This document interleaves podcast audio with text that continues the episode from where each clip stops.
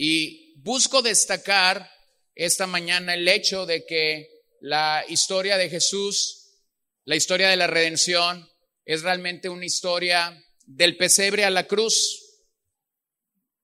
Curiosamente, en ambos objetos o artículos hay madera, ¿no? El pesebre, un, un elemento creado, hecho por madera, indigno para contener al Rey de Reyes y al Señor de los Señores.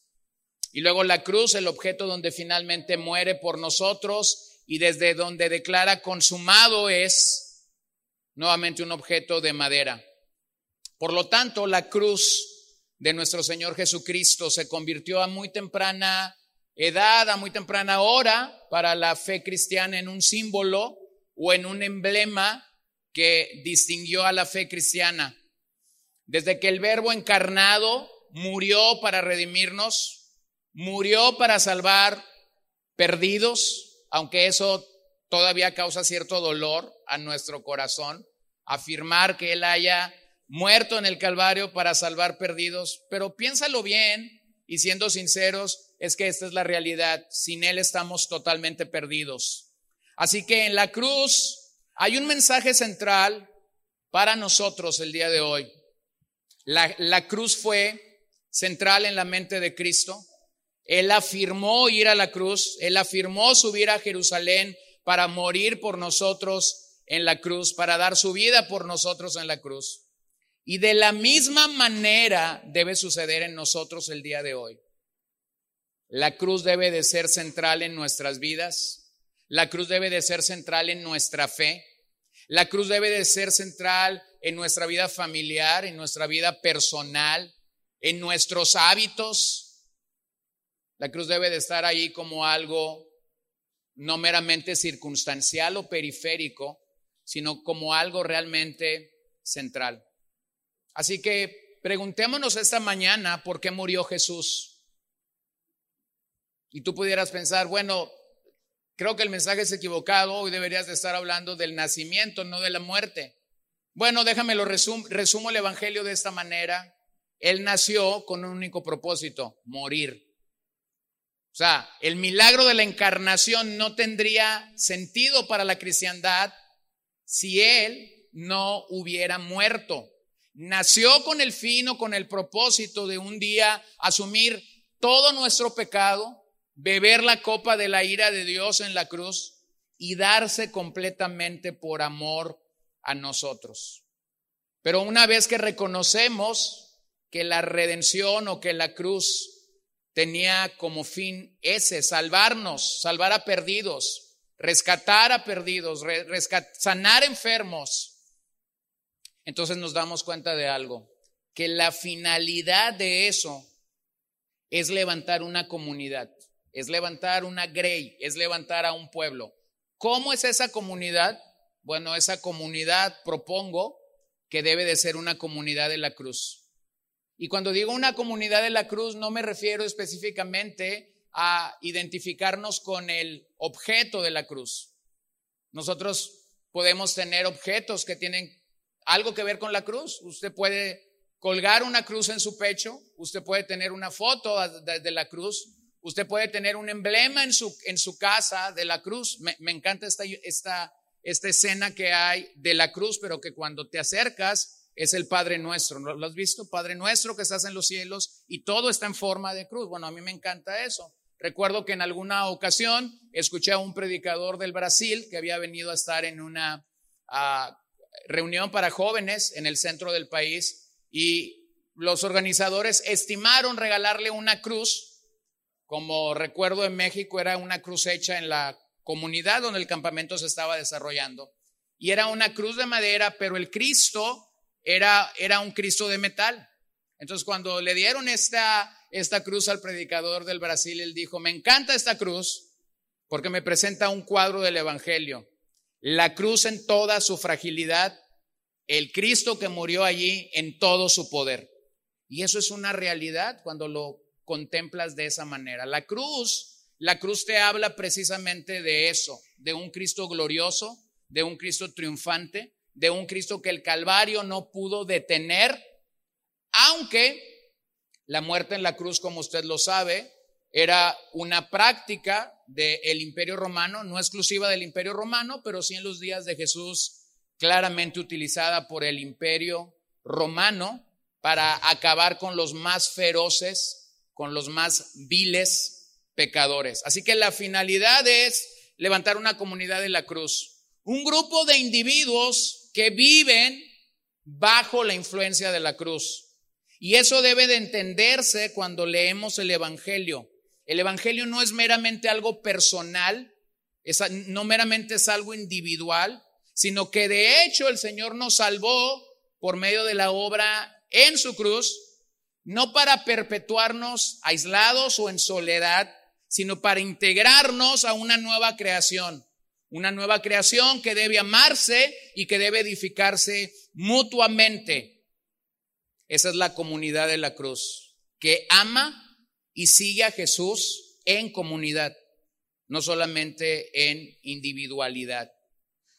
Esa comunidad entonces celebra no solo la encarnación, celebra la encarnación, celebra la vida, celebra las enseñanzas, celebra la muerte, celebra la resurrección, celebra la ascensión de Cristo y claramente celebra su ministerio intercesor. Pero no podemos dejar de reconocer la influencia de la cruz en nuestro caminar. Así que con ese, con ese fin permítame llegar a la carta a los Gálatas y poder ver la influencia que la cruz tuvo sobre la vida del apóstol Pablo. Y al final del día que podamos reconocer que la cruz debe causar una influencia en nuestras vidas. Bueno, muchos estudiosos coinciden en pensar o en creer que Gálatas es la primera carta que Pablo escribió. De hecho, si lees Gálatas y más tarde lees Romanos, entiendes que Gálatas es la pequeña semilla o el embrión de Romanos. Una de las, una de los, una de las cosas que puedes ver cuando lees Romanos, y, y Romanos fue una epístola que Pablo desarrolló años más tarde, pero te vas a dar cuenta que lo que dijo en Gálatas, más tarde cuando escribe Romanos, está muy bien desarrollado, está muy bien estructurado, porque han pasado años donde el apóstol ha continuado creciendo en el Señor. Así que la fecha que la fecha que posiblemente se da para haber escrito la carta a los Gálatas es el 48 después de Cristo. Y cuando lees esa carta, es claro que para Pablo en Gálatas el Evangelio se centra en la cruz. El Evangelio se centra en la cruz. Así que usted sí sabe. Gracias. Eh, el Evangelio se centra en la cruz. Así que quiero que vean siete afirmaciones y de hecho vamos a ir a todos los capítulos y vamos simplemente a leer estos, estas afirmaciones. Pero vamos a ver estas siete afirmaciones que nos desafían en el mensaje de la cruz. Entonces, sigamos el orden cronológico. Número uno, la cruz y la salvación. La cruz y la salvación. Gálatas 1, versos 3 al 5. Gracia y paz a ustedes de parte de Dios, nuestro Padre y del Señor Jesucristo, que Él mismo se dio por nuestros pecados para librarnos de este presente siglo malo, conforme a la voluntad de Dios y Padre a quien sea la gloria por los siglos de los siglos. Amén. Vean el saludo o la introducción de Pablo en esta carta. O sea, entendemos que las cartas tienen una salutación inicial, tienen una manera de introducirse, pero me impresiona que en estos versos Pablo está resumiendo el Evangelio y la salvación de una manera precisa. Aunque lo que tienes en esa versión de un saludo de Pablo pudiera quedarse así como un mero saludo. Realmente lo que tú tienes aquí es el contenido del Evangelio. Entonces vamos a recordar el contenido del Evangelio. Y si tú eres salvo, vas a disfrutar esa mañana, decir, gracias Señor porque me salvaste. Pero si no eres salvo, vas a tener entonces la oportunidad de escuchar el Evangelio de una manera ah, muy compacta, pero muy real.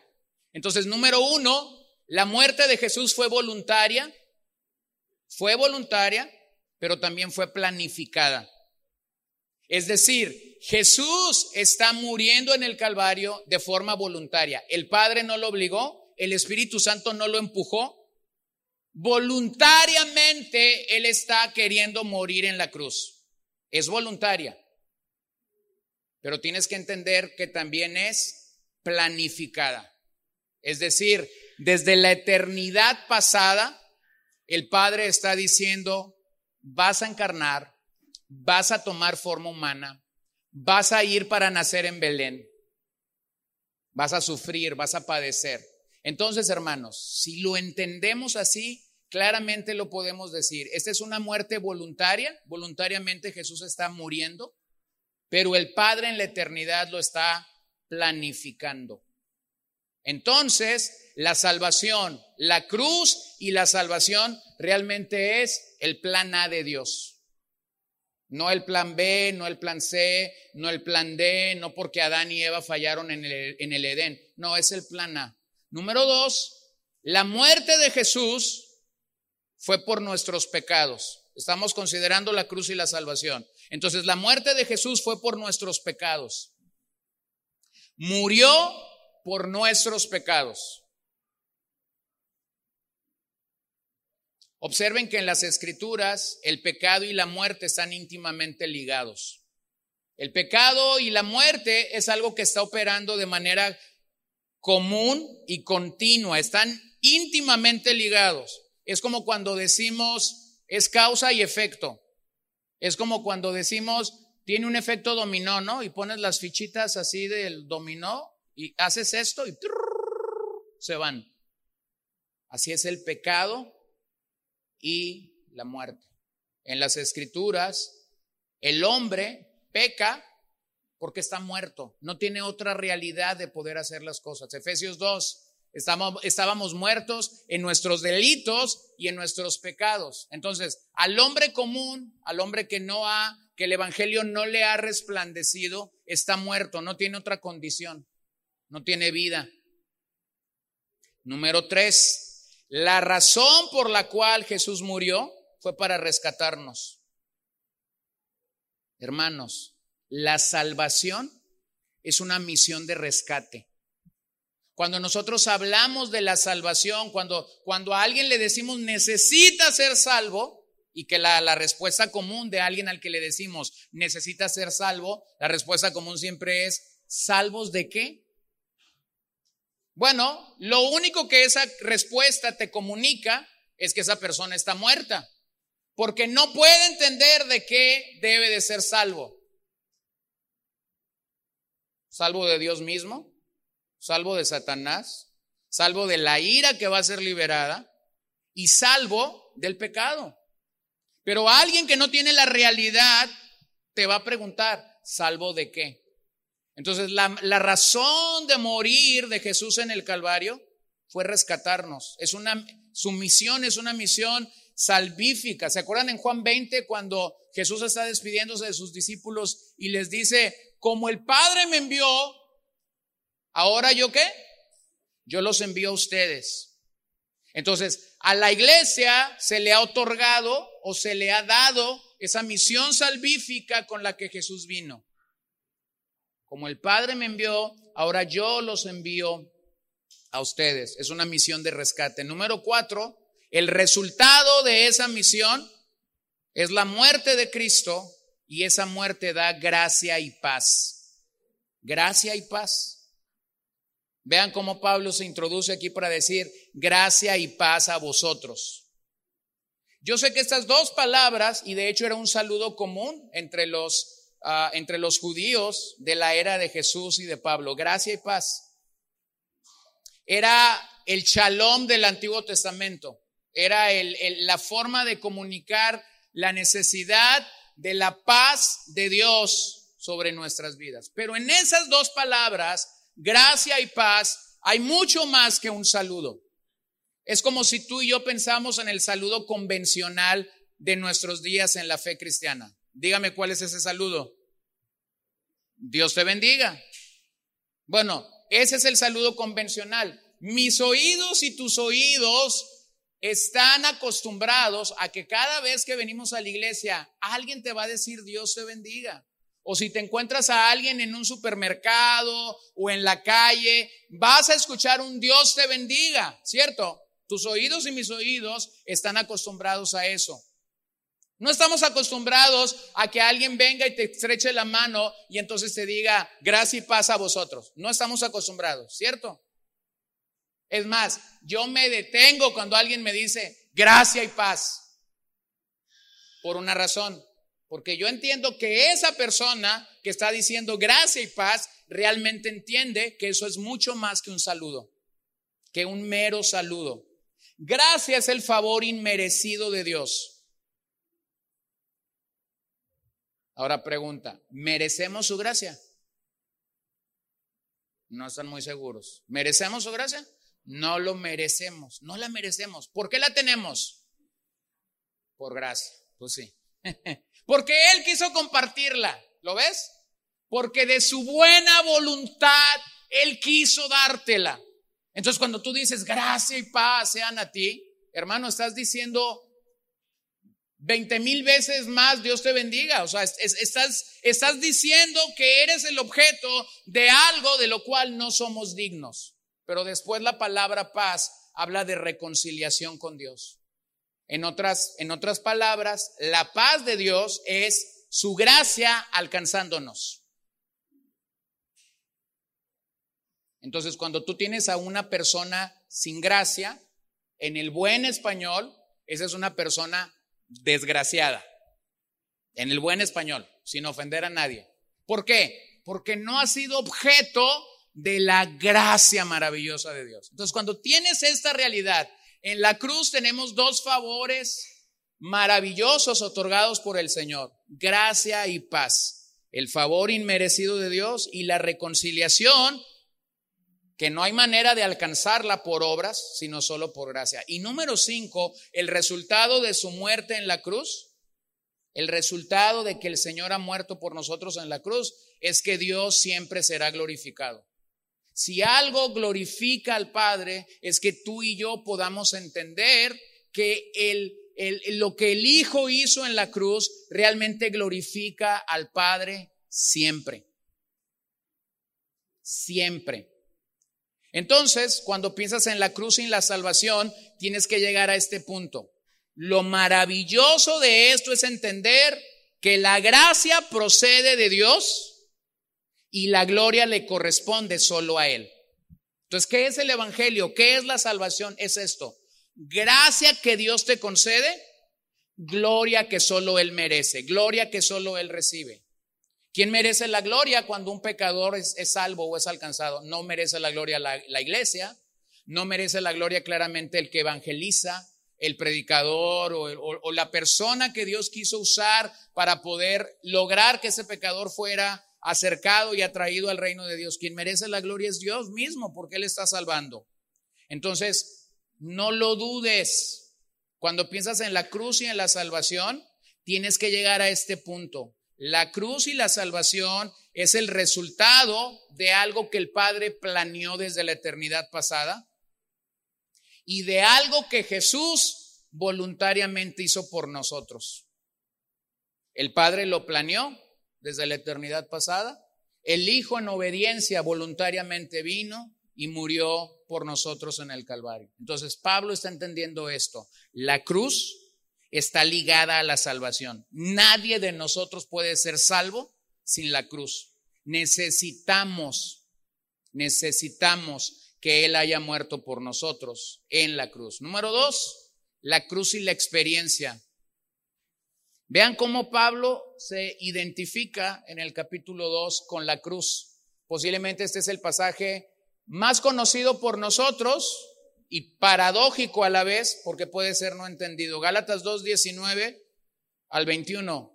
Pues mediante la ley yo morí a la ley a fin de vivir para Dios. Con Cristo he sido crucificado y ya no soy yo el que vive, sino que Cristo vive en mí y la vida que ahora vivo en la carne la vivo por la fe en el Hijo de Dios, el cual me amó y se entregó a sí mismo por mí. No hago nula la gracia de Dios, porque si la justicia viene por medio de la ley, entonces Cristo murió en vano. ¿Ha escuchado ese pasaje alguna vez? Con Cristo estoy juntamente crucificado y ya no vivo yo, sino que Cristo vive en mí. Bueno, estar crucificado con Cristo como un hecho físico es claro que no había ocurrido. Es decir, Pablo no estaba colgado en un madero cuando estaba escribiendo a los Gálatas. Entonces, como un acto físico, estar crucificado con Cristo no significa que estamos colgados de un madero y que clavos han traspasado nuestras manos y nuestros pies. Eso no es lo que significa. No habla de algo físico, pero como un hecho espiritual, como algo que debe de suceder en la vida del cristiano, es algo difícil de traducir. Por ejemplo, yo he conocido a algunos hermanos que me dicen, estoy crucificado con Cristo. ¿Y, cómo sabes que estás crucificado con Cristo? Y, la respuesta a veces es, esta. Si tú supieras la suegra que me tocó, entenderías que es estar crucificado con Cristo. Si tú supieras la mujer que me tocó, mírale, y siempre digo lo mismo, la mujer tú la escogiste, no te hagas tonto. A la mujer tú la escogiste y la suegra venía en el combo, entonces échate esa ahí, ¿no? Entonces el punto es este. A veces traducimos que estar crucificado con Cristo son realidades que no tienen nada que ver con lo que Pablo está comunicando. De este lado de la eternidad, no en el cielo, pero de este lado de la eternidad, nosotros vamos a seguir bregando con el pecado hasta que estemos delante de la presencia del Señor. Platicaba con alguien en la semana y entonces me manifestaba sus luchas con el pecado y me decía, es que el pecado es así, así, así. Y entonces estaba en una tremenda duda de si soy salvo o no soy salvo. Y yo le digo, mira, la primera razón de que sí eres salvo es que estás preocupado por el pecado. Estás preocupado de lo que el pecado le puede hacer a tu alma. Una persona que no está preocupada por lo que el pecado le puede hacer a su alma, simple y sencillamente simple y sencillamente está carente de la vida de Dios y no es algo que le interesa. Pero en el contexto del capítulo 2, si usted va y lee el capítulo 2 desde el principio, encontrará que Pablo está hablando de la justificación que como pecadores hemos tenido en la persona de Cristo. En otras palabras, ese término justificación significa que hemos sido declarados justos cuando merecemos ser declarados culpables. Eso es la justificación. Dios te declara justo en la obra y en la persona de Cristo, cuando realmente lo que merecemos es ser declarados culpables, porque el Dios que tenemos frente a nosotros es un Dios justo y santo a la vez. Y eso dista mucho de nosotros, ¿cierto? Así que cuando Pablo está diciendo, estoy crucificado con Cristo, no está colgado con él en el Gólgota, no está ensangrentado, no tiene una corona como la de Jesús, no ha sido azotado como Jesús y permítame nada más agregar, si Pablo hubiera pasado por todo este martirio, entonces la muerte de Pablo no fuese una muerte justificadora. A Pablo no le alcanzaba todo lo que había hecho para poderse justificar ni a sí mismo, mucho menos justificarnos a nosotros tenía que ser el Hijo de Dios, el perfecto Hijo de Dios, entregando su vida por nosotros. Así que lo que Pablo está diciendo es que realmente Él se ha identificado con Cristo. Está muerto para la ley y entonces Cristo, quien sí cumplió la ley, le ha imputado su vida y su gracia. Ahí es donde la experiencia del cristiano comienza. Es decir, al cristiano le es imposible, le es imposible agradar o cumplir con todos los requisitos que la ley tenía. Pero cuando el cristiano se identifica con Cristo en la salvación, en la salvación, entonces Cristo dice, yo sí pude cumplirlo. Él no viola la ley, Él no abroga la ley, Él la cumple a cabalidad. Entonces en la salvación hay un milagro. Y es, el milagro es este, que Dios nos ve no a través de nuestras obras, Dios nos ve a través de la obra perfecta de Cristo en el Calvario. Entonces, cuando yo me identifico con Cristo en ese sentido, es que a mí se me da o se me imputa algo que yo no podía hacer. Se me imputa la vida de Cristo, se me imputa la gracia de Cristo. Entonces, eh, a eso es a lo que se refiere Pablo cuando dice, con Cristo estoy juntamente crucificado. Que se te ha dado algo que no puedes comprar. Se te ha dado la vida de Cristo, se te ha dado la gracia de Cristo. No lo puedes adquirir, no lo puedes lograr después de 40 años en la fe cristiana. No lo logras por leer la Biblia completa de tapa a tapa. No lo logras por saberte 100 coritos, ni por saberte 100 himnos. No lo logras por ganar un alma. Es algo que el Señor nos da como un regalo. Es por gracia. Es por gracia. Y eso coincide muy bien con lo que Romanos 6 apunta cuando explica la muerte y la resurrección con Cristo. En Romanos 6 Pablo está diciendo que él no fue justificado por observar la ley. Porque de hecho lo único que pudo haber hecho con la ley fue quebrantarla. Por ende, el antiguo yo, el que dominaba Pablo, el, que nos dominaba nosotros, el antiguo yo siempre es pecaminoso, siempre es culpable, siempre nos domina, pero ahora Pablo está diciendo algo maravilloso, ya no me identifico con ese yo, ahora estoy en Cristo, ahora estoy en Cristo. Cuando Cristo murió por mí, cuando Cristo murió por ti, realmente nosotros morimos en Él. Cuando Cristo resucitó, entonces nosotros también resucitamos con Él. Así que lo que tenemos aquí es las demandas de la ley y la justa pena por el pecado llevándose a cabo en una sola persona, en Cristo. ¿Qué hace ese tipo de justificación en el Nuevo Testamento? Ese tipo de justificación siempre exalta a Cristo siempre glorifica a Cristo, magnifica la gracia de Dios, declarando que todo es por su bendita gracia. Por eso el saludo, gracia y paz a vosotros, eh, conlleva una riqueza espiritual maravillosa. Tengo un hermano querido en el centro del país y cada vez que me habla o que frecuentemente me envía algún tipo de mensaje, este es su saludo. Gracia y paz a ti, pastor. Gracia y paz a tu familia. No lo conozco mucho, pero nomás por el tipo de saludo que siempre me brinda, me llena cada vez que recibo un mensaje de él. Entonces, todo lo que tenemos, lo tenemos por gracia. Entonces, ¿cuál debe de ser nuestra experiencia diaria?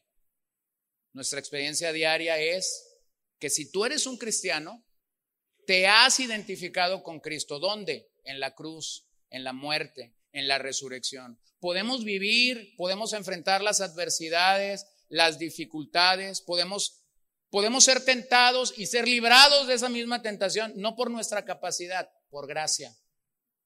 Número tres, la cruz y la predicación.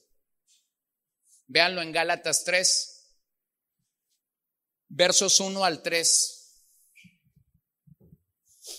Oh, Gálatas insensatos ¿Quién los ha fascinado a ustedes ante cuyos ojos Jesucristo fue presentado públicamente como crucificado? Esto es lo único que quiero averiguar de ustedes.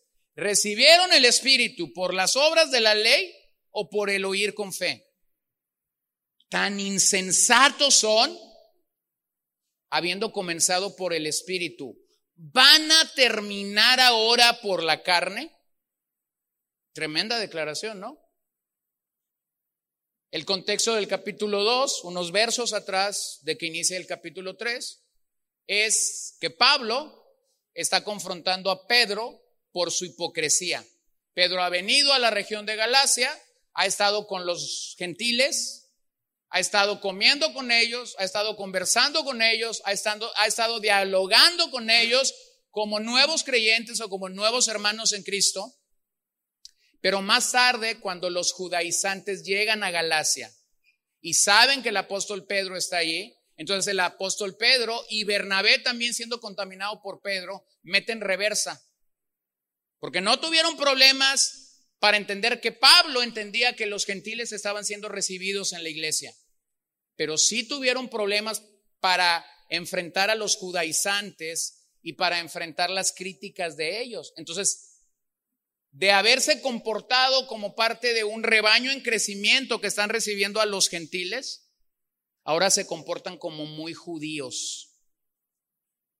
Ya no quieren comer chicharrón, ya no quieren comer carnitas, porque ahora recordaron que el cerdo es un animal inmundo para los judíos.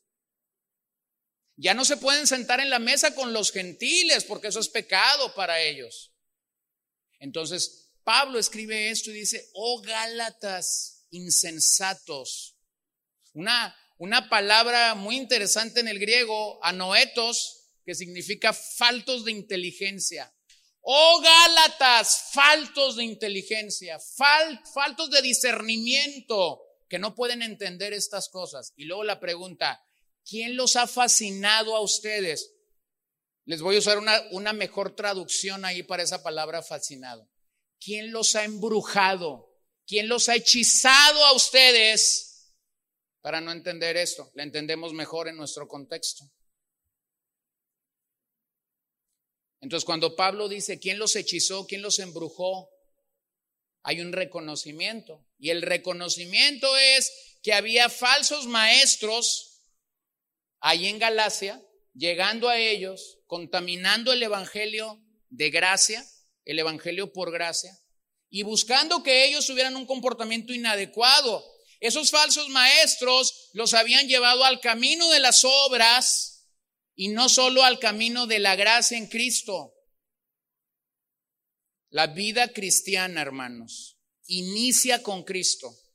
Y así debe mantenerse de manera fija y sostenida no basada en nuestros logros, no basada en nuestras capacidades, sino basada en la obra que Cristo alcanzó. Por cierto, hermanos, creo que esto nos debe de poner a pensar en algo.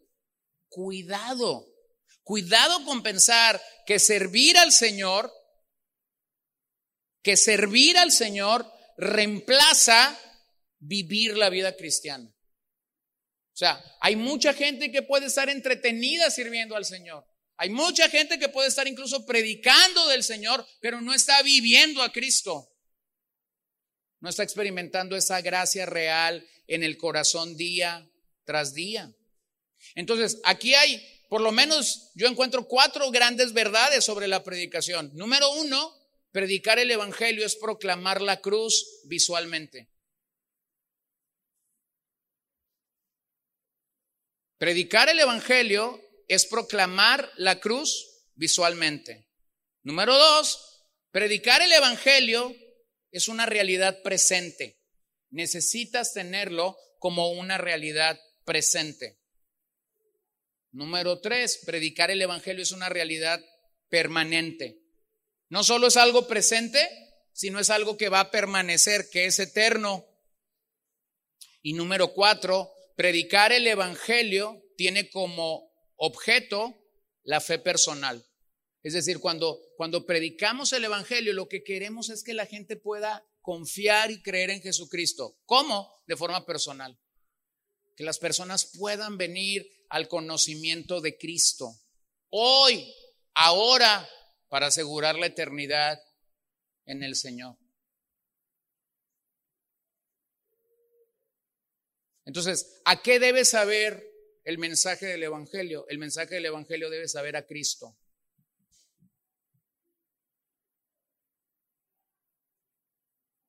¿Lo ven? Tú no te comes un steak y cuando te lo estás comiendo estás diciendo, sabe a pollo. ¿Verdad que no? Sabe a carne. Disfrutas ese juguito de la carne salida del asador Y no estás pensando que sabe a pavo o que sabe a otra cosa, o sea, es carne. ¿A qué debe saber el Evangelio? Cuando predicamos del Evangelio, ¿a qué debe saber? a Cristo. Recién escuché una predicación que alguien me, me hizo un comentario y la idea de la predicación era buena, la idea de la predicación era proclamar la sana doctrina. Pero lo único que no hizo el predicador en ese evangelio, en, ese mensaje, fue predicar la verdad. Se la, llevó a se la llevó hablando de experiencias. Malcitó un pasaje de la Biblia y justificó los próximos 45 minutos una idea, pero una idea que no partía, que no sabía Cristo, porque no partía de las escrituras. Entonces, hermanos, la Biblia es tan rica, ¿a poco no? La Biblia es tan rica como para simplemente nosotros venir y reemplazar el mensaje de las escrituras con experiencias. Entonces predicamos a Cristo. A eso debe saber el Evangelio. Número cuatro, la cruz y la sustitución. La cruz y la sustitución. Véanlo ahí en el verso 10 al 14. Porque todos los que son de las obras de la ley están bajo maldición. Pues escrito está, maldito todo el que no permanece en todas las cosas escritas en el libro de la ley para hacerlas. Y que nadie es justificado ante Dios por la ley, es evidente, porque el justo vivirá por la fe. Sin embargo, la ley no se basa en la fe, al contrario, el que las hace vivirá por ellas. Cristo nos redimió de la maldición de la ley, habiéndose hecho maldición por nosotros, porque escrito está, maldito todo el que cuelga de un madero, a fin de que en Cristo Jesús la bendición de Abraham viniera a los gentiles para que recibiéramos las promesas del Espíritu Santo mediante la fe. Vean esa expresión tan fuerte, a veces tan contradictoria, pero Pablo nos describe cómo Jesús fue hecho maldición por nosotros. Esa expresión que Él fue hecho maldición por nosotros es escandalosa. ¿Cómo que el santo, cómo que el justo, cómo que el perfecto, el recto Hijo de Dios ha sido maldición por nosotros? Ha, sido hecho maldición por nosotros. Hermanos, si Pablo lo dijo, inspirado por el Espíritu Santo, lo debemos de creer. Puede causar un escándalo a tu, a tu oído, a tu corazón, a tu alma, pero no puedes perder de vista algo. Pablo está escribiendo esta carta bajo la inspiración del Espíritu Santo. Ahora, podemos no entenderlo, ciertamente, que en la mayoría de casos es lo que pasa. No entendemos cómo es que Pablo está diciendo que él fue hecho maldición por nosotros. Pero eso no significa que no debemos asumir esta expresión. En otras palabras, cuando llegues a este pasaje, no busques ser como aquel famoso vocero del presidente Fox, lo que el presidente quiso decir fue esto. ¿Se acuerdan de esos seis años? El presidente Fox decía cada cosa, ¿no? Pero al día siguiente, a las 7 de la mañana, estaba el vocero Rubén Aguilar diciendo, lo que el presidente quiso decir ayer fue esto. Y algunos de nosotros queremos jugar a ser el vocero de Dios cuando llegas a este pasaje y dice que Él fue hecho maldición por nosotros. Y entonces queremos decir lo que el pasaje, lo que Pablo quiere decir con esto es esto. Y siempre que nos encontramos con este pasaje, tratamos de suavizarlo. Aquí dice que fue hecho maldición. ¿Por qué lo quiere suavizar? Ahora, puede ser que no lo entendamos, pero lo que Pablo está declarando, simple y sencillamente es esto. Todo el que confía en la ley, todo el que confía en la ley para su salvación, realmente está bajo maldición. O sea, la ley no puede salvar a nadie. Dios dio la ley en el Antiguo Testamento y el propósito de la ley no era salvar. No era salvar. El propósito de la ley era exhibir que eras un pecador. O sea, lo que la ley hacía es decirte, eres culpable, eres injusto, eres un vil pecador. Y como efecto o resultado de la ley, eso debería buscar que el penitente buscara su salvación. Pero la ley no salvaba a nadie. Ni salvaba en el pasado, ni salva en el presente, ni salvará en el futuro. Entonces, estar bajo la maldición de la ley en el contexto de Pablo es aquella persona que está confiando que la ley lo va a salvar. Entonces, lo que el pasaje simplemente dice es, Cristo nos redimió de la maldición de la ley. ¿Cómo lo hizo? Al hacerse él mismo maldición por nosotros. Esa declaración asume, hermanos, entonces, que Cristo nos sustituyó en la cruz. ¿Merecías estar allí? Sí, merecía estar allí, ¿cierto? Merecíamos estar en la cruz. Y entonces el Señor quiso asumir, quiso tomar nuestro lugar. La maldición que a ti y a mí nos correspondía, Él la asumió. Eso es lo que significa que fue hecho maldición. El santo, el perfecto, el glorioso, el eterno Hijo de Dios no merecía estar en la cruz, pero fue hecho maldición por nosotros. Y Cristo lo hizo con el fin de que la bendición de Abraham nos alcanzara. ¿No te parece sorprendente que por amor a ti y a mí el Señor estuviera dispuesto a ir a tales extremos? Para que la bendición de Abraham nos alcanzara. ¿Se acuerdan de la bendición de Abraham? En ti serán benditas todas las naciones de la tierra, todas las familias. Ahora, claramente esto es posible solo a través de la obra de la cruz. Entonces, cuando pensamos en la cruz, estamos realmente convencidos de que la cruz y la salvación están ligadas, de que la cruz y nuestra experiencia habla de que estamos identificados con Cristo, de que debemos predicar la cruz y de que en la cruz realmente nosotros fuimos sustituidos. Número cinco, la cruz y la persecución. Véanlo en el 5.11.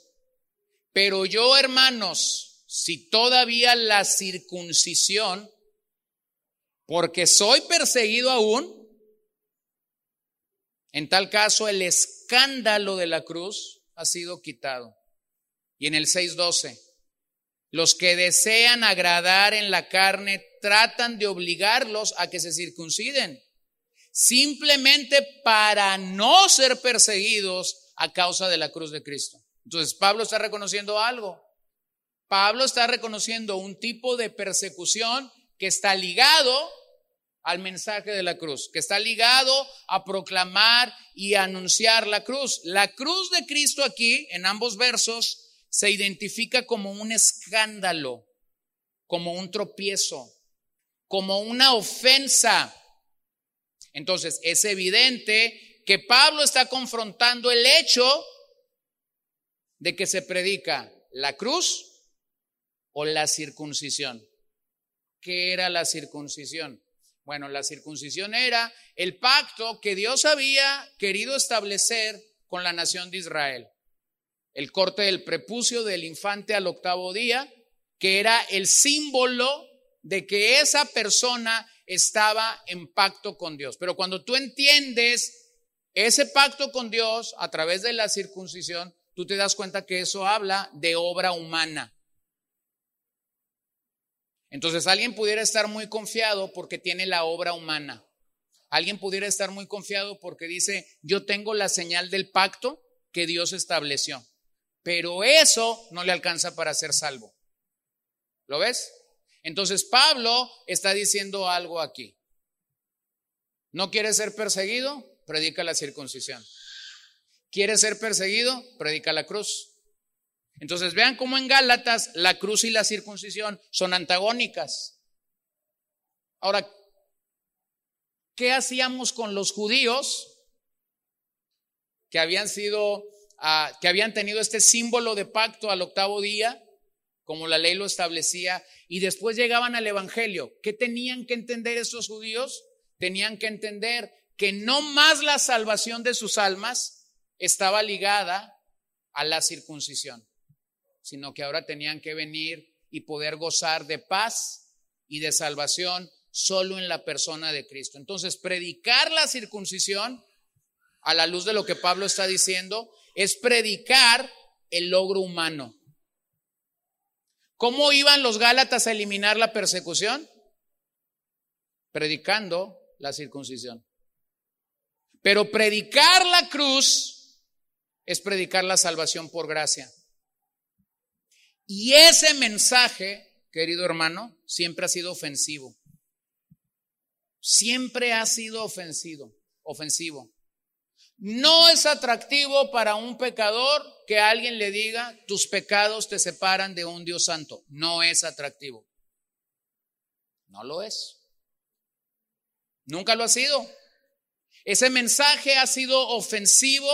Ese mensaje de la cruz ha sido una piedra de tropiezo para muchos porque ofende el orgullo y ofende la inteligencia humana.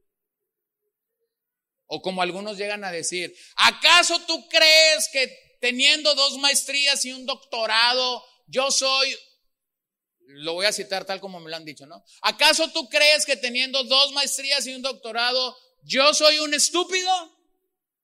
Y yo como nuestro Señor Jesucristo le he tenido que decir, tú lo has dicho. Eso no gusta. Eso se convierte en una piedra de tropiezo porque ofende el logro humano. Ofende el orgullo de nuestra carne que siempre está diciendo, he alcanzado esto, he logrado esto. Pero cuando el Evangelio llega a nuestras vidas, el Evangelio te dice, de hecho, todo lo que tú has logrado, todo lo que tú has gastado, todo lo que tú has invertido, no te sirve absolutamente para nada. Vean cómo lo dijo Pablo en 1 Corintios 1:23. Pero nosotros predicamos a Cristo crucificado. Piedra de tropiezo para los judíos y necedad para los gentiles. Piedra de tropiezo para los judíos. Entonces, un mensaje que busca elevarte por medio de tus esfuerzos, un mensaje que busca elevarte por medio de los logros carnales, no es el Evangelio, es basura. ¿Y cómo nos cuesta traducir y entender eso?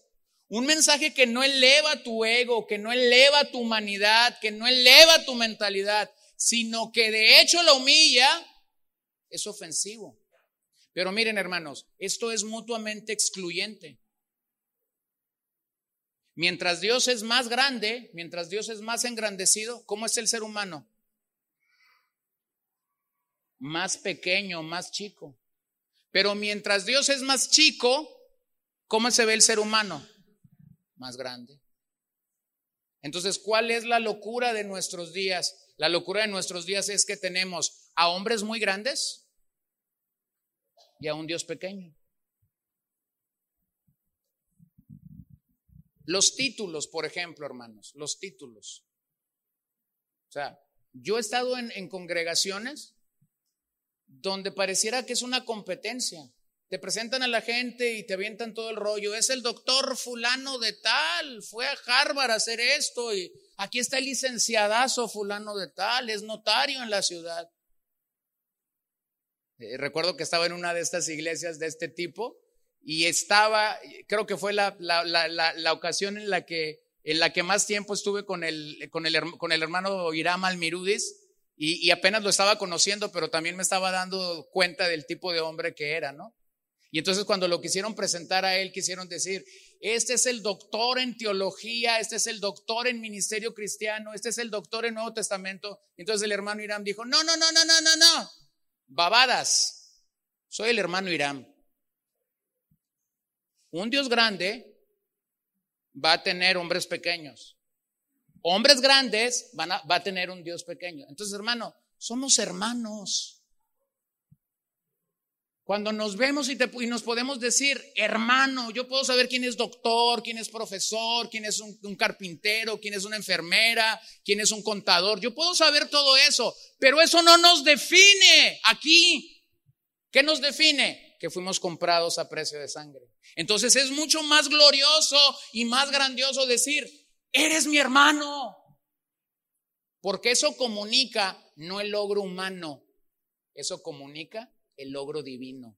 Entonces, cuando piensas en la cruz, piensas que la cruz realmente se va a convertir en una persecución si vivimos el mensaje de la cruz. Entonces, todo predicador tiene dos opciones, o ser fiel o ser popular.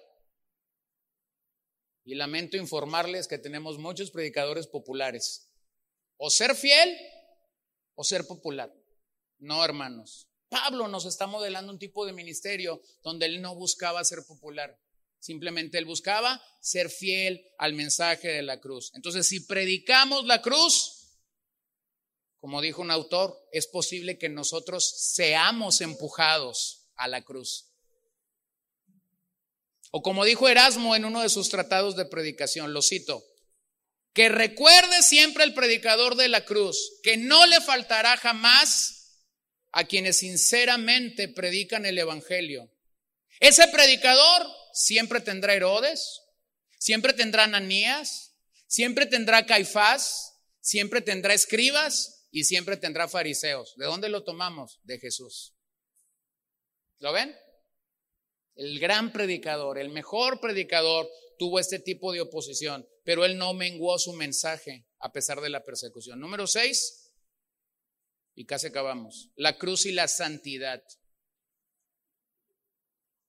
Gálatas 5:24. Pues los que son de Cristo Jesús han crucificado la carne con sus pasiones y deseos. ¿Qué han hecho? Han crucificado la carne con sus pasiones y deseos. La vida cristiana a veces pudiera ser, pudiéramos pasar fácilmente de la libertad cristiana al libertinaje cristiano. Pero eso no es lo que Pablo está diciendo aquí. Lo que Pablo está diciendo aquí, y de hecho este es el capítulo donde se contrasta las obras de la carne versus el fruto del Espíritu. Y lo que Pablo está diciendo aquí es que quienes estamos en Cristo hemos crucificado la carne. En Gálatas 5, Pablo se ocupa de nuestra libertad moral y la define con una palabra, autocontrol. Y autocontrol en el original se opone a ser permisivo o autoindulgente. O lo voy a decir de otra manera, se contrasta entre servirnos a nosotros mismos o servir a otros por amor y no por idolatría. Servir por amor y servir por idolatría tienen una rayita bien delgadita y, puedes pasar de servir por amor a servir por idolatría, pero, pero es una rayita bien tenue, hermanos, bien tenue, bien delgadita. Pero ese es otro rollo. Pablo presenta aquí la batalla entre la carne y el espíritu. Y los dos protagonistas de esta batalla son la carne y el espíritu. Los deseos de nuestra carne se oponen a los deseos de nuestro espíritu. ¿Cierto? ¿Cierto? El verso 25, Pablo nos dice cómo vencemos sobre los deseos de la carne. Pablo nos dice que triunfamos sobre la carne al vivir por el espíritu y al andar en el espíritu. Esta es nuestra victoria, dice Pablo, que andemos en el espíritu. Entonces, quien anda en el Espíritu no milita según la carne. No le da rienda suelta a la carne. Está bajo control. Una vez estaba con una persona y esa persona estaba muy molesta por algo que otra persona había hecho y me había venido a, me había venido a contar lo que esa otra persona había hecho y yo también así como que empecé a sentir ciertas agruras en mi estómago y, lo veía tan apasionado a esta persona que en algún momento yo tomé partido y entonces él me dice, este querido hermano, quisiera pastor ir y pegarle unas buenas garnatadas. Y entonces yo le digo, vamos. Y entonces su respuesta fue, no, pastor, usted no. Y me le quedé viendo. Le dije, lo mismo para ti tú también eres hijo de Dios. ¿Qué te quiero decir con esto? Que en nuestras vísceras, que en nuestra carne, que en la lucha que hay en nuestra carne, a veces se nos va a antojar hacer cosas un tanto carnales. ¿Cómo logras no hacerlo? Verso 25, andar en el Espíritu. Vivir en el Espíritu. Oye, pero parece que te están mintiendo. Bronca de él. Deja que te mientan. Oye, pero parece que se están burlando de ti. Oye, pero ¿qué acaso no ves? Sí, sí veo, pero luego como que no veo y como que no oigo. Bronca del otro, hermano. Pero aquí es autocontrol. Oye, pero que tú no pudieras hacerlo. A lo mejor lo pudiera hacer y hasta mejor que tú, pero no lo quiero hacer. ¿Qué es eso? Autocontrol. Vivir dominados por el Espíritu.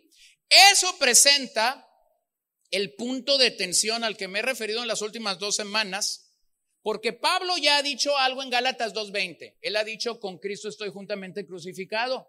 Y ya no vivo yo, sino que Cristo ahora vive en mí. Y ahora en el 5.24 dice, los que están en Cristo Jesús han crucificado la carne. A ver, ¿cómo está eso? Dice que estamos en Cristo y estamos crucificados. Pero después Pablo dice, y los que estamos en Cristo Jesús hemos crucificado la carne. Siempre que hay un desequilibrio en esto, la mayoría se va a ir a Gálatas 2.20, pero no va a venir a Gálatas 5.24. O sea, la mayoría va a decir, con Cristo estoy juntamente crucificado. Esto es por gracia y nadie me lo quita. Amén. Pero a eso le tienes que agregar que yo voluntariamente busco crucificar mi carne. Gálatas 5:24. Los que son de Cristo han crucificado la carne con sus pasiones y sus deseos. Es decir, no le doy rienda suelta a mis deseos, los crucifico. ¿Ven el equilibrio? Porque lo otro es muy sencillo. Estoy crucificado con Cristo. Esta es mi identidad, estoy en Cristo y nada ni nadie puede cuestionarme nada. No, sí, la Biblia te lo cuestiona. La Biblia te dice que los que están con Cristo están crucificando, su carne con sus pasiones y sus deseos. Esto es doloroso, sí, porque tengo que morir continuamente. Pero entonces Pablo dice, el que está en Cristo y el que ha tomado la cruz busca la santidad personal. Ah, pero que qué religioso es el hermano. Bueno, así nos vemos o así nos podemos ver. ¿Qué legalista? Bueno, así nos vemos cuando estamos realmente comprometidos con este versículo. Entonces aquí está la atención en estos dos pasajes. La libertad que gozamos frente a la condenación de la ley, Gálatas 2.20. Y la libertad que tenemos frente al poder del pecado, Gálatas 5.24. Y ahí estamos. Y esa es nuestra lucha continua y nuestra lucha diaria. Entonces, hermanos, haber sido crucificados con Cristo es pasivo. Gálatas 2.20, haber sido crucificado con Cristo es pasivo. Ya estoy ahí, lo alcancé o lo logré porque Cristo murió en la cruz por mí. Pero crucificar nuestra carne, Gálatas 5.24, es activo, lo tengo que hacer. Se me antoja darte un coscorrón, pero no te lo voy a dar. Gálatas 5:24. Se me antoja meterte la pata, pero no te la voy a meter. Gálatas 5:24. Se me antoja que ahorita que te dice la vuelta te eché dos cucharadas de chiltepín al caldo para que sepas lo que es bueno, pero no lo hice. ¿Lo ven? ¿Lo ven? Entonces, Muchos estamos confiados en nuestra identidad de Gálatas 2.20, pero no estamos crucificando nuestra carne con sus deseos y sus pasiones. Número 7 para terminar. La cruz y la jactancia. La cruz y la jactancia. Gálatas 6:14. Pero jamás acontezca, vean eso, jamás acontezca que yo me gloríe, sino en la cruz de nuestro Señor Jesucristo, por el cual el mundo ha sido crucificado para mí y yo para el mundo. Otra vez, el mundo ha sido crucificado para mí y yo para el mundo. La palabra gloriarse ahí, cauchaomai, puede significar varias cosas. Enorgullecerse, gloriarse, confiarse de sí mismo, regocijarse o deleitarse en lo que he hecho. Entonces piensa bien esto. Aquello de lo que nos jactamos regularmente llena nuestro horizonte. Aquello de lo que nos jactamos llena nuestro horizonte. Absorbe nuestra atención. Consume nuestro tiempo y consume también nuestra energía. nuestra gloria se convierte realmente en nuestra obsesión. ¿Has escuchado esa palabra? Fulano de tal está obsesionado porque quiere, no sé, ser rico, quiere ser exitoso en lo que está haciendo. Y decimos está obsesionado. Habla de eso, respira de eso, piensa de eso, eh, come con eso, desayuna con eso, está obsesionado. Su horizonte llega hasta ahí. Entonces, esa persona, esa persona realmente se está gloriando de ello. Entonces, ¿qué dice Pablo? Jamás acontezca que yo me gloríe, sino en qué? En la cruz de nuestro Señor Jesucristo. Ahora, recuerde algo, Pablo en su autobiografía, cuando escribe a los filipenses, está dando todas sus credenciales. Y él está diciendo cosas impresionantes, ¿no? Nacido del linaje de tal, criado a los pies de Gamaliel. Bueno, ¿quién era Gamaliel? El gran maestro de los judíos en ese momento. Fariseo de fariseos, judío de judíos. Y empieza a soltar todas sus credenciales, ¿no? Es como si tú, si a ti te pidieran que, que escribieras tu, uh, tu CV para mandarlo a un, a, un, uh, a un empleo, a buscar un mejor empleo, y tú pusieras ahí hasta la vacúnica antirrabia que te pusieron cuando tenías dos, tres años, ¿no? O sea, tú pusieras todo ahí. Bueno, Pablo está desplegando todo lo que él, lo que él es. Pero ¿cuál es el final de ese gran pasaje de Filipenses? Que él está diciendo, pero todo esto me es como estiércol, me es como basura, a fin de yo asirme o de tomarme de Jesucristo. Entonces es lo mismo que está diciendo aquí de nada me voy a gloriar. La pregunta es, ¿tenía humanamente Pablo algo de qué gloriarse? Sí, la respuesta es sí. Tenía capacidades, tenía intelecto, tenía, tenía, tenía una calidad como ser humano, tenía un liderazgo claramente visible, por eso Dios lo usó como lo usó. ¿Tenía de qué gloriarse? Sí, pero entendió que el camino no es el orgullo entendió que el camino es la humildad. Entendió que no se iba a gloriar de nada de lo que pudiera gloriarlo, eh, eh, enaltecerlo a él, sino se iba a gloriar de algo maravilloso, la cruz de Cristo.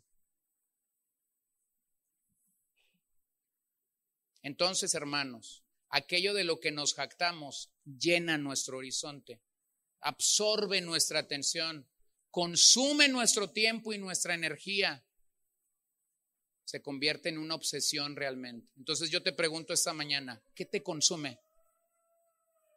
¿Qué te consume? Ahora mismo, ¿qué te consume? ¿Te consume tu persona? ¿Te, consume tu reputación? ¿Lo que otros puedan decir de ti? Hay, gente bien preocupada por eso, por lo que otros puedan decir de sí. ¿Te preocupa la fama o el poder? ¿Te preocupa el dinero? ¿Te preocupan los logros? Vean cómo todo esto pudiera tener un bien. Pero en el caso de muchos, sus corazones han sido desviados por ellos. Entonces, cuando Pablo está hablando de esto, parece indicar que los maestros que estaban en contra de él, ahí en Galacia, eran realmente triunfalistas. Es decir, ellos estaban predicando un evangelio muy triunfalista. Y cuando escuchaban lo que Pablo les había dicho a los hermanos en Galacia, veían a Pablo realmente como, como un predicador un, un tanto mediocre, así lo voy a decir. Pero en estas palabras vemos claramente que Pablo simplemente creía y predicaba la cruz de nuestro Señor. Entonces, ¿qué significa que tú y yo nos gloriemos de la cruz? Significa que veamos la cruz como el modo de aceptación de Dios. O sea, ¿por qué Dios tendría que aceptarnos a ti y a mí? Por la cruz. No te aceptó por nada que tú hayas hecho, ni bueno ni malo. No nos ganamos la salvación por nada que hubiésemos hecho. La tenemos por gracia, por medio de la cruz. Pero también gloriarnos de la cruz significa que vemos la cruz como un modo de autonegación. Marcos 10:45. El Hijo del Hombre no vino para ser servido, sino vino a servir ¿Ves eso?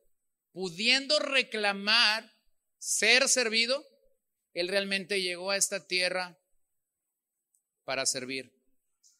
Entonces, si la cruz es central para ti esta mañana, si la cruz es central para ti esta mañana, yo te animo a que afirmes o consideres estas declaraciones como algo cierto y como algo a lo que debemos asumir como creyentes. Pero si estas siete declaraciones no tienen un efecto claro, genuino en tu vida, entonces realmente tú eres, como Pablo lo dice a los filipenses, tú eres un enemigo de la cruz. Aquí no hay más que de dos cosas. O estamos humillados y postrados ante, eh, ante, eh, ante la cruz, a los pies del Calvario, o somos enemigos de la cruz. Entonces, si tú no puedes realmente decir, sí, me estoy gloriando en la cruz, sí, estoy encontrando gozo, autonegación, persecución en la cruz, lo más probable es que no lo puedes ver así porque eres un enemigo de la cruz. Pero posiblemente el día de hoy llegaste a este lugar para que puedas tener esperanza y puedas venir al Señor por fe. Un enemigo es aquel que se opone a los propósitos de algo. Un enemigo de la cruz es aquel que en lugar de encontrar justificación en Cristo, se está autojustificando a sí mismo. Un enemigo de la cruz es aquel que en vez de seguir a Cristo, se está satisfaciendo a sí mismo. Un enemigo de la cruz es aquel que en lugar de predicar solo a Cristo, está haciendo publicidad continua de sí mismo. Un enemigo de la cruz es aquel que en lugar de gloriarse en la cruz, se está gloriando de sí mismo. Entonces, si tú no puedes encontrarte a los pies del Calvario, esta mañana hay esperanza para ti. Esta mañana hay esperanza en la cruz. Douglas Webster dijo, tarde o temprano, la misión conduce a la pasión. En las categorías bíblicas, el siervo tiene que sufrir. Todo tipo de misión conduce a algún tipo de cruz. La forma misma de la misión es cruciforme. No podemos entender la misión si no es en función de la cruz. Entonces la vida cristiana es cruciforme. Era un niño de siete u ocho años cuando este misionero vino a la casa de mis padres en Ciudad Obregón y se quedó con nosotros un par de días. Había sido misionero para la denominación donde servía por muchos años y ahora él estaba ya listo para ir al retiro. Y sus hijos estimaron que un buen regalo para el retiro es comprarle un boleto de avión, que realmente era un libro, pero era un boleto de avión para regresar a todos los países durante en, los que en las últimas décadas había estado predicando el Evangelio. Y así fue como este hombre llegó a nuestra casa en Obregón. Y recuerdo su relato y quiero terminar con él. Había estado en un viaje de expedición a Israel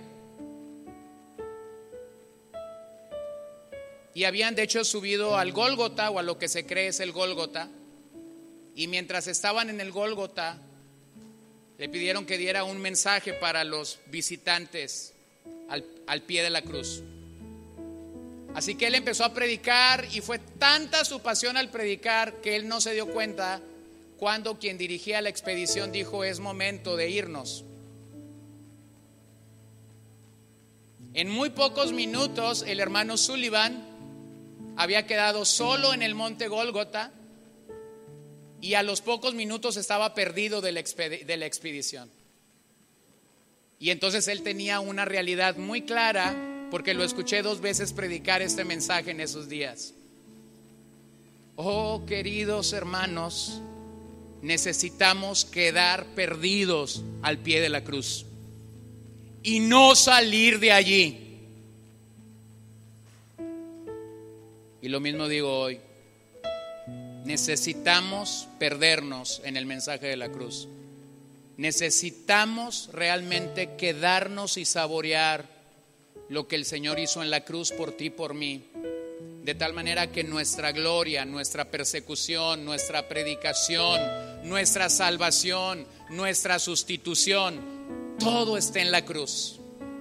Que cuando otros te vean, que cuando otros te escuchen, que cuando otros vean cómo es que tú estás crucificando la carne con sus apetitos y sus pasiones, puedan decir de ti y de mí, esto huele a la cruz. Otros puedan decir, la forma de esta vida es una forma o es una vida cruciforme.